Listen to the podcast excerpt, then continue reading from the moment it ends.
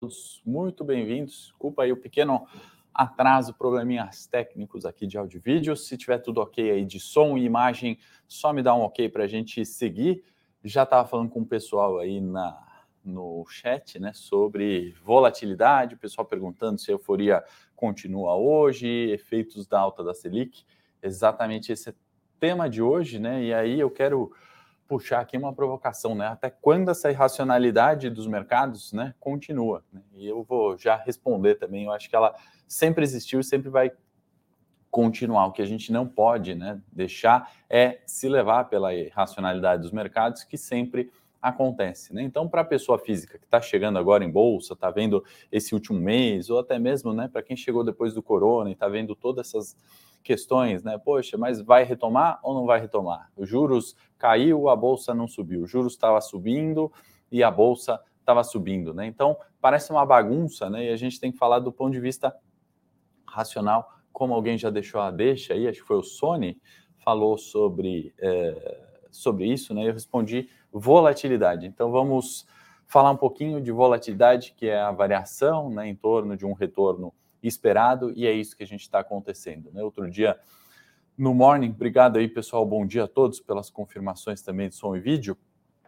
É, outro dia a gente está comentando aqui no Morning Call né, sobre a volatilidade no período de eleições. Né? Inclusive, o vídeo de terça do meu canal foi sobre isso, né? A volatilidade é, de 2022 ela é a maior de todos os anos eleitorais. Não é só em virtude da eleição. Né? A gente está vivendo esse momento pós-corona, a gente está vivendo tensões geopolíticas, subidas né, de juros no mundo. Né? O Banco Central Europeu não subia juros desde 2011 e começou essa escalada. Né? Uh, os países de primeiro mundo né, não tinham essa inflação brasileira aqui que ronda dois dígitos. Né? Eles tinham praticamente, uh, em alguns casos, taxas de juros reais negativas, né? não tinham problemas com inflação. Então é isso que está acontecendo, e hoje eu vou inverter as ordens até para facilitar, eu acredito, para quem está chegando, né? A gente está vendo as últimas cinco semanas de negociação no Ibovespa, né? Vou colocar aqui o gráfico semanal para ficar mais claro, é, e aí cada barrinha dessa que chama candlestick, e o candlestick ele ao contrário do gráfico de linha, né, que só mostra um ponto, né, fechamento do Ibovespa ontem. O gráfico de linha ele vai mostrar 114 pontos, né, 114 mil pontos, um único ponto, ponto de fechamento.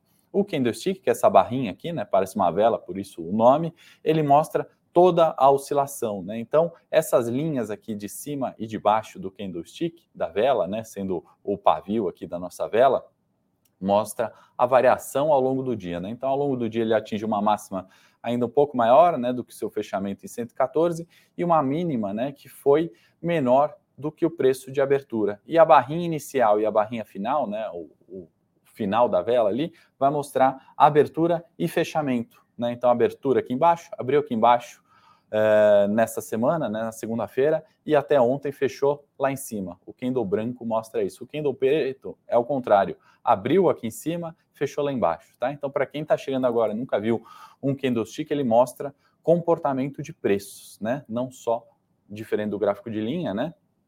É, o preço de fechamento. Então a gente consegue ver, se fosse um gráfico de linha, né, seria uma tendência de alta e praticamente né, uma linha reta aqui, né, uma oscilação que é a volatilidade. E, né, aqui cada barrinha mostrando uma semana, né? Então essa semana abriu aqui embaixo, fechou lá em cima, última semana abriu aqui em cima, fechou lá embaixo e oscilou de novo até o 114, até o 108, tá?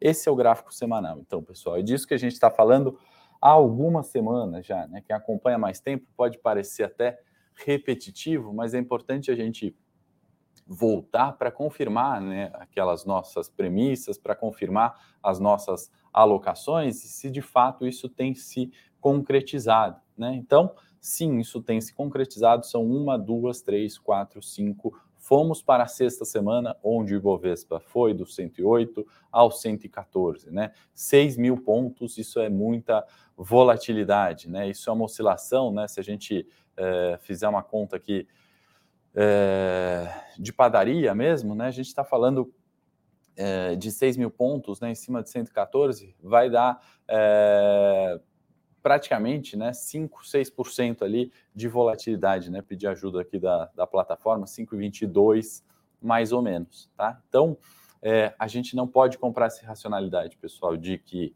108 mil pontos é, é pânico e o mercado vai despencar, volta para 100 mil pontos início do ano, uh, e nem que 114 mil pontos, como foi ontem, vai romper. Algumas dessas questões que estão fazendo a volatilidade acontecer de uma forma mais uh, historicamente maior do que o passado, uh, é eleição, é geopolítica, é toda a questão que a gente sempre fala aqui, e, e, são fatos já conhecidos pelo mercado. Tá? Então não adianta comprar irracionalidade de que é, o Ibovespa vai romper o 114 se aqui a gente sabe que entra vendedor. E nem que o pânico do 108 vai fazer a gente voltar para 100 mil pontos, porque toda vez que bateu 108, entrou comprador. Né? E a gente mantém nossa linha média dos 112 mil pontos, que é onde tem o maior número, o maior volume, encontro de comprados e vendidos. A briga está no 112, né? O ponto médio aqui, né? O meio termo, onde tem mais volume nessa negociação ao longo das últimas semanas, como eu tenho falado,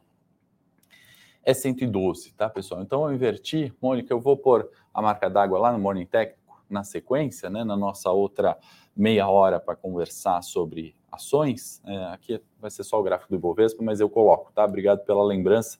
Bom ver que não tá. Bom dia, Thelma. Não tá travado, não. Pelo menos acredito que tá normal, tá? Qualquer coisa me avisem. Uh, e é isso, tá, pessoal? Então, eu, eu quero trazer esse tema hoje da volatilidade e comentar um pouquinho da minha opinião para vocês sobre as taxas de juros, né? Fiz um vídeo ontem, pedi para a produção colocar, né, sobre Banco do Brasil, Petrobras, Eletrobras, uh, em períodos eleitorais, né, as estatais sempre têm uma volatilidade além do esperado, né, e aí eu fiz justamente essa comparação no vídeo de ontem do canal. Separar volatilidade, ruído, incerteza de fato, tá? Fatos que são positivos e negativos quando a gente está falando de estatais.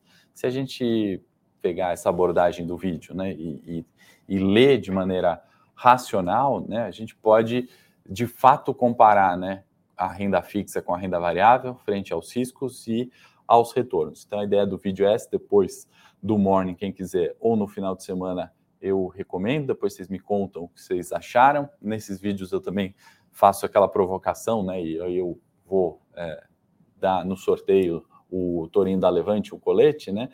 perguntei sobre a opinião de vocês no último, não nesse vídeo, sobre a taxa de juros americana, né, que eu é, acreditava que o Fed deveria subir o 0,75 e acreditava que o Copom deveria subir o 0,25, com Copom, como vocês já devem saber, manteve em 13,75. Uh, Tá? Então, a gente está falando desses cenários né, de, de, incertezas e de volatilidade permeando opiniões de mercado sobre a subida, descida de juros, manutenção. Né? O que aconteceu nas últimas semanas foi justamente isso. Né? As projeções do Fed, né, que tinham muitos analistas falando em meio, né, desapareceram, cresceu o aumento, o, aqueles que acreditavam, como eu, em 0,75, e apareceram aqueles que já falavam do 1%. Né? Então, essas premissas alterando né, é o que fazem a gente cair na emoção da euforia, na emoção do pânico e tomando decisões erradas, né? Porque aí muita gente entrou ontem, falou, olha, teve até uma pergunta muito boa, né? Agora com o Copom não subindo juros, varejo de escola, né? É essa sensação que dá porque a gente não se aprofunda nos temas, né, pessoal? E a gente tem que ir de fato mais fundo nos temas. É claro que a regrinha de bolsa é essa, né? Não tendo inflação, juros não subindo, é bom para o varejo, né? Uh, e eu vou colocar outro fato aqui, né? Juros altos como os atuais, né? Encarecendo uh, uh, as taxas de financiamentos nossos, né? Inclusive no, no cartão esse juro nem é refletido, mas vamos pegar o financiamento imobiliário e inflação deveria ser ruim para o setor de construção civil, né, setor imobiliário. Além do que, né, os preços de commodities subindo, aço, aços longos, né, muito utilizados para vergalhões, e isso vai muito na construção civil, diminuindo a margem das construtoras, e a gente vê o melhor desempenho no mês, uh, no mês de setembro, vou até compartilhar o, o tabelinha aqui, a gente tem MRV como primeira, é, JHSF como segunda, né? Educacionais aqui, Cirela, Exetec, altas de 16 a 27%, né?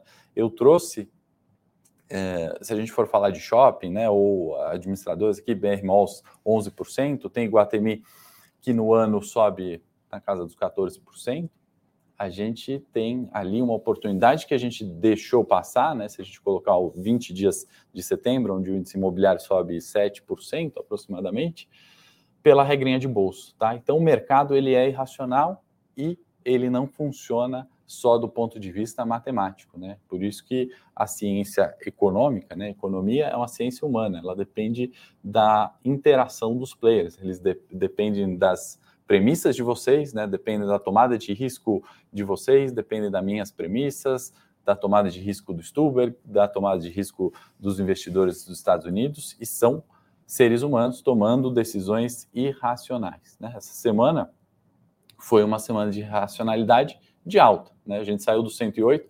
114, acreditando que o, manutenção dos juros aqui ou é, a falta de novidades né, traria economia para um ciclo já virtuoso e agora vai. Né? Na semana retrasada, né, foi ao contrário, né? tivemos um início ali Aliás, na semana passada foi ao contrário, tivemos um início muito bom, né? É, e um término é, ruim, né? De pânico. Então, isso tem um nome, isso é volatilidade, a gente já vai falar mais um pouquinho sobre isso. Deixa eu é, colocar aqui mais gráficos e mais viés do dia para a gente comentar. Vou colocar aqui os mercados, né? Nem passamos ainda. O petróleo que está despencando no dia de hoje, né? Em virtude dessa incerteza. Né? Então, toda vez que tem incerteza, a gente vê reflexos exagerados. Né? Uh, petróleo, o WTI cai 3,50 hoje, foi para casa dos 80 o barril, o Brent cai 3, né? Foi para casa dos 87, tá? A gente tem uma projeção de petróleo podendo chegar até o momento em 100, né, no final do ano. Lembrando, a gente vendo um ciclo de alta, né, do petróleo, o petróleo ele ainda sobe, né, quando a gente olha é, perspectiva anual, mas esses dados, essas incertezas trazem é, a commodity para baixo, tá? Vão passar mercados, bolsas na Europa, né, abertas agora, a gente tem quedas aí de 1,55 na Suíça, que é a menor queda, é, até 3%, né? Passando aqui pela França, Alemanha, Reino Unido na casa de 2, né, o Eurostox que a gente pega como referência 2,34% de queda. Na Ásia Pacífico não foi diferente. Nikkei, Hang Seng, uh, eh, CSI caindo também, tá? Uh, vamos passar aqui uh, eh, para a gente falar né, daquilo que não muda né, no, no longo prazo, e isso a gente comentou desde janeiro desse ano, né? Então a gente tem que ter uma premissa, né? Um pano de fundo uh, um pano de fundo macro, né, sustentado pela alta de inflação, alta de juros, alta de commodities esse ano, tensões geopolíticas, isso não muda, né, pessoal? É, quem se lembra daqueles mornings, né, onde iniciava a guerra Rússia e Ucrânia, né, e a gente via sempre os especialistas geopolíticos, políticos, enfim, em guerra, né, comentando e afirmando categoricamente, né, em quanto tempo ia durar aquela guerra, né? A gente que está no mercado, né? a gente que investe dinheiro, uh, a gente que poupa e quer a melhor rentabilidade com menor risco, a gente não pode se uh, cravar dessas certezas. Né? Como que a gente vai, de fato, determinar quanto tempo dura uma guerra? E aí vem a racionalidade. Ah, tudo bem, começou a guerra, mas acaba em uma semana, em um mês, em seis meses. A gente está vendo isso se estendendo, né? E a gente também não pode comprar esse cravado da certeza que isso vai durar cinco anos ou vai virar a terceira guerra mundial. Né? A gente tem que se proteger da volatilidade, entender o que, que acontece com o nosso investimento se a gente continua com a guerra, o que, que acontece se a guerra acaba hoje. E um desses problemas que vem desde janeiro, né, a gente está falando do Banco do Japão, que agora eu só trouxe esse gráfico aqui da Bloomberg para mostrar que ele é o único banco central que está com juros negativos. O Japão tem uma dinâmica ali própria de economia pelo controle da curva de juros, desvalorização do ien, consequentemente, eh, tem mantido taxas artificialmente baixas e é um país onde a inflação ainda não vem, tá? Então, eh, só para a gente ter isso em mente, né?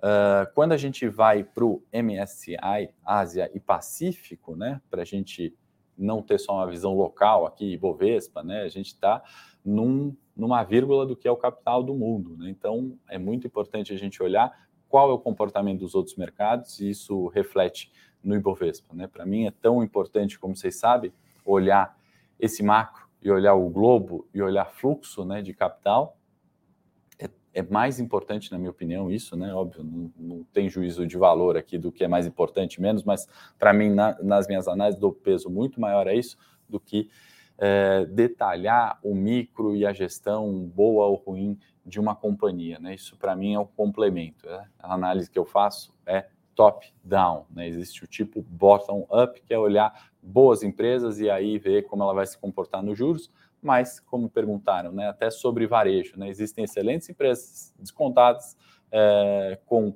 potencial de valorização muito forte, que se a inflação não arrefecer, vão ter dificuldade. Se a renda é, não aumentar no Brasil, vão ter dificuldade. Se o é, nível de desemprego não diminuir, vão ter dificuldade, tá? Então, por isso que é, eu gosto de olhar ao contrário, e aí a gente está vendo né, uma, duas, três, quatro, cinco, seis semanas de queda né, no MSCI Ásia Pacífico. Né? Então, se são seis semanas de queda lá, como a gente pode acreditar que o nosso Ibovespa né, vai ter seis semanas de alta? Né? Como a gente pode acreditar que o Ibovespa, nessas últimas seis semanas que a gente viu de consolidação, vai sair do 108 uh, e vai para 120? Né? Se a gente saiu do 108 e foi para 114, já foi uma façanha, já foi algo muito diferente né, do que os mercados é, fizeram é, ao redor do mundo. Estou né? trazendo aqui o Hang Seng, né, para a gente entrar um pouquinho mais no detalhe do índice, né? A gente fala todos os dias, né? E, e o último dia já, já, vimos aqui, né? Fechamento negativo. Hang Seng é o índice é, de Hong Kong, né? E olha só, está na mínima, né? É, de 2011, né? A gente voltou para isso. Então toda essa incerteza, né, especialmente da Ásia, China, que vem com política de Covid zero novamente. Né? A gente está em 2022, em junho e julho desse ano, política de Covid zero na China. Né? Então, trouxe toda essa é, perspectiva, né, esse pânico nas ações lá fora. Né? Então, vamos nos adequar, vamos olhar o Ibovespa, né? vou voltar aqui para o é, índice é, do mundo, olha o year to date, né? Até hoje o Ibovespa está subindo 8. Vocês estão vendo aqui nessa coluna as bolsas do mundo negativas, né? Caindo muito. Nasdaq, por exemplo, voltou para queda de 30% no ano. Né? Quem se lembra quantas vezes, né? Acho que até essa semana ainda a gente já falou sobre bolsa de tecnologia. Não era um ano de ações tech, né? De ações ligadas é, a crescimento no futuro. De fato, não. Né? Você excluir isso, né? você já protege, por exemplo, seu patrimônio de cair 30%. Né? Enquanto a gente via no começo do ano ainda hoje, né, a gente vê, olha, diversificação dolarize patrimônio, né? Ou pessoas falando, olha, eu não invisto no Brasil, só invisto nos Estados Unidos. Se só investe nos Estados Unidos, tomou aqui para trás 30, 17, 21% e Bovespa subiu 8, né? É, ah, eu estou defendendo o Brasil, bolsa brasileira, ações. Não, eu estou defendendo que a gente olhe a diversificação e a racionalidade dos mercados de um jeito que beneficie nossos investimentos. Ah, lançamos ETF do China 11, agora vai, né? Alguém me conta aí se tem o, o ETF do China 11. Vira uma propaganda, né? Entre é, mercados, entre, enfim, é, nem, nem quero criticar aqui, né? Sobre é, não, não é ruim criar o índice, né? Mas o ruim é avaliar como se o China 11 fosse a única alternativa. Olha só a bolsa de Hansen, né? Olha a bolsa uh, Nikkei, né? Performance relativa frente ao Ibovespa muito pior. E aqui, só para concluir uh, a parte de gráficos, uh, volatilidade, né? Já trouxe esse gráfico.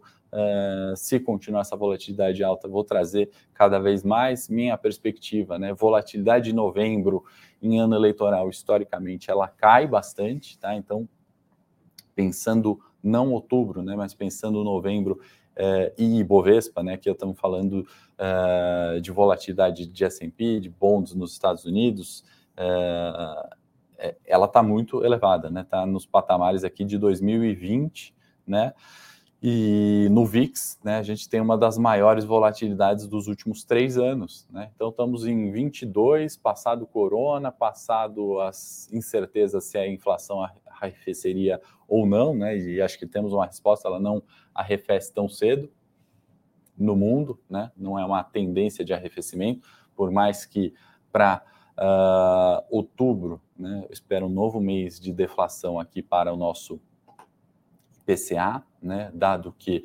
redução dos preços dos combustíveis e energia elétrica, que tem peso relevante na cesta de inflação, tendem a continuar em baixa. Né? Dos demais itens da cesta, eu já tenho as minhas dúvidas. Né? Não estou vendo inflação nos alimentos, né? Vocês complementem aí comigo, quem faz supermercado quem pede comida em casa, é, não está acontecendo. Produtos de higiene é, também não, roupas, nada disso indica é, deflação. Né? E aí, se nada disso indica deflação, eu ponho esse ponto, né? não é uma tendência de queda, apesar do arrefecimento uh, nos últimos dois meses do IPCA e espero que para outubro também, em virtude de combustíveis e energia elétrica que também subiram demais. Né? Então, a deflação daquilo que subiu muito, isso é, realmente é complicado. É o que o Marcelo está comentando, né? Comentar sobre o varejo é um pouco disso, né? A gente falou um pouquinho aqui no Morning, Marcelo, não sei se você chegou agora, mas a gente fez alguns comentários é, como esse aqui sobre varejo. De agenda, né? Hoje é meio fraco, pessoal. A gente tem discurso do Powell de novo, né? 15 horas. Aí eu não sei só se ele vier. É, não desmentindo, né, porque não foi uma mentira, mas se ele vier com um discurso totalmente diferente do que foi o dessa semana para juros, né? E aí pode ter algum reflexo, senão é mais um, uma apresentação sem grande reflexo. Já tivemos PMI, e aí eu trago dados de PMI composto, né? Caíram a 48,2, mostrando essa contração da atividade. Né? Os dados de PMI são é, índice gerente de compras, né? Purchase Manager Index, que ele pega uma, é, é uma pesquisa ali do sentimento desses gerentes de compra ali do da indústria, né, varejo, e aí a gente teve uma diminuição. Então, uma cautela ali por parte dos eh, gerentes. É o, o, PMI é um índice extremamente interessante para a gente ir observando, né, sobre eh, o sentimento de mercado, né, sobre aquele sentimento de melhora, tá? Que mais? O cenário local, Copom é, ele acabou anunciando né, a subida, a manutenção dos juros, né, não subiu os juros, já vou falar um pouquinho sobre isso. É, eu acho que é interessante, se a produção quiser colocar aí, proteção, né, o nosso relatório é, de estatais, né, então estatais em anos de volatilidade, aí você tem um, um conteúdo gratuito completo, né, se somar o vídeo do canal, meu canal de terça, o de ontem, e esse relatório gratuito que a gente elaborou aqui no time de análise, né, como investir em tempos aí de corrida presidencial, né? Eu acho que tem um conteúdo bacana para a gente olhar esse pré-eleição, né? Estamos aí a cinco pregões, o de hoje seis pregões da eleição, né? Primeiro turno e fica no pós-eleição também. Né? Não vamos entregar ali o ano no, porque veio a eleição, não veio como a gente queria, não adianta. Né? O CDI está rodando, os nossos investimentos, o dinheiro está parado, a inflação está rodando. Né? A gente não pode entregar três meses, dois meses né, do ano por causa do cenário, que a gente pode fazer é se proteger, mesmo porque daqui a quatro anos tem isso de novo. Né? Há quatro anos atrás, o assunto era muito parecido, né? Aliás, os últimos quatro anos eu tive esse sentimento, né, que a gente ficou discutindo sempre a próxima eleição, né, mais do que discutindo uh, projetos e reformas, enfim. Mas uh, não não vou falar aqui desse desse governo, né? O último a gente também teve discussões, né? Acabou no impeachment, aí veio Temer, que acabou uh, tendo uma um endereçou de forma muito importante a reforma da Previdência, mas apenas isso, né? Eu acho que é, é o básico, né? É o básico a gente tem um fiscal, é, as contas fechando, né? A gente tem que ir muito além disso, né? Porque só fechar a conta ano a ano não é o ideal. Então, esse relatório está bem bacana. Quem quiser, é só clicar no link, deixa o melhor e-mail, a gente manda para você de forma gratuita, tá? E aproveita a produção, já que hoje é sexta-feira, o pessoal está meio quieto ali, não tem tantas perguntas assim. É, vamos compartilhar de novo aquele relatório de Vale e CSN, né? Teve pergunta, né? Poxa, por que que minério subiu e aí essas empresas, né, siderurgia e mineração, não andaram é, tanto assim? Inclusive eu vou comentar um pouquinho sobre elas no Morning Técnico já já no meu canal. Estou um pouquinho atrasado, a gente começa sempre às 9 horas, mas é, baixe esse relatório é, você vai entender ali qual que é a forma correta de analisar essas empresas, tá bom?